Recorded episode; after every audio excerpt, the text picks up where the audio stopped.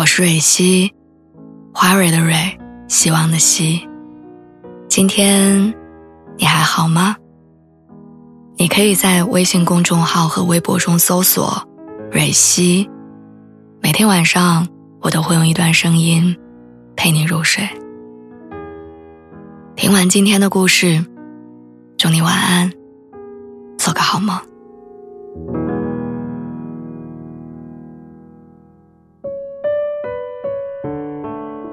自从长大，我们好像就被一个词锁住了，这个词叫做体面。成年人要有体面的工作，要体面的活着，连爱的结束都要体面的告别。这样一想，我大概不是一个合格的大人，因为在我心里，莽撞踉跄的趟过一条河，远胜笑脸相迎的得体。上大学那会儿，喜欢的男生是学美术的，他们院儿里经常组织要去附近的乡村写生，因为想要表白，却总也抓不住人影于是我决定去乡下找他。总之，我要把自己的心意说给他听。结果下了巴士车，我才发现比想象的麻烦，走错了路，手机中途没电，最后不得不在路边等顺风车载我一程。我清楚的记得那时候，我挤在拉货的面包车里，整个裙角脏了一大片，却始终兴奋的在司机师傅问我为什么大老远来这儿的时候，告诉他说：“我来找我喜欢的人啦。”敞亮的奔赴带来了爱情，尽管它只有三年，我好像这辈子都会用奋不顾身的样子去喜欢一个人。因为异地，分手是我去找他的，没有印象在他楼下等了多久。总之丢脸的大哭之后，用光了从门卫那里借来的纸巾，但却始终没走，因为我想要听那个人亲口告诉我说，他就是不爱了。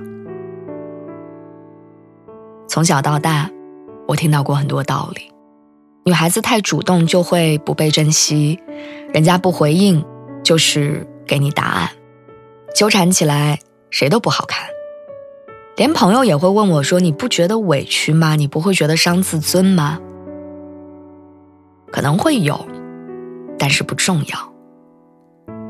高低不过是一段人生的经历。体面，太冷冰冰了。而我的爱，它不是的。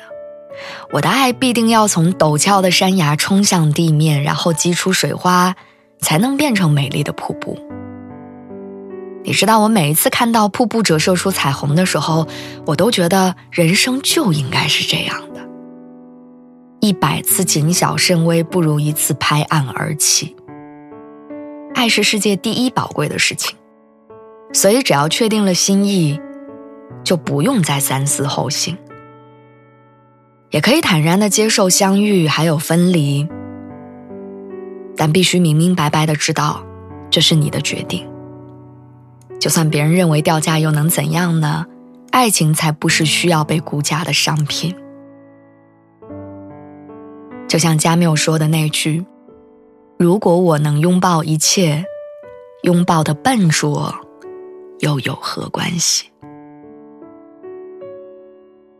事实上，真正让我们无所畏惧的，从来不是成熟和体面，而是爱本身。我一直觉得，很多人的确长大了，却是像洋葱一样长大了。每成长一点，就会长出新的洋葱瓣儿，包裹住以前的自己。最外面的那层就是体面的外衣。于是，我们不再像小时候那样想要去争取，不想要转身就可以放弃。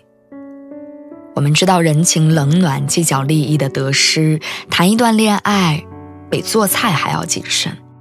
非得所有食材准备好才可以下锅，就算不合口味也不会拒绝，而是聪明的等待它慢慢冷掉。我想起棱庆乐队在南京巡演的时候，我见证的那场告白。主唱在舞台上唱歌的时候，一个身穿白 T 的短发女孩慢慢走到了舞台中央，她一开口就坦白说：“今天是来告白的。”然后他说了一句无比浪漫的话：“他说：“明天周六，可以把我们一起出去玩儿改成我们约会吗？”后来，这句告白和这段故事被这个乐队写成了一首歌，那首歌的名字叫做《这是我一生中最勇敢的瞬间》。其实人生没有我们想象的长，你知道吗？所以爱也好，梦也好，别让那些勇敢只停留在你小的时候。它应该是无数个闪耀的瞬间，是灿烂又张扬的夏天。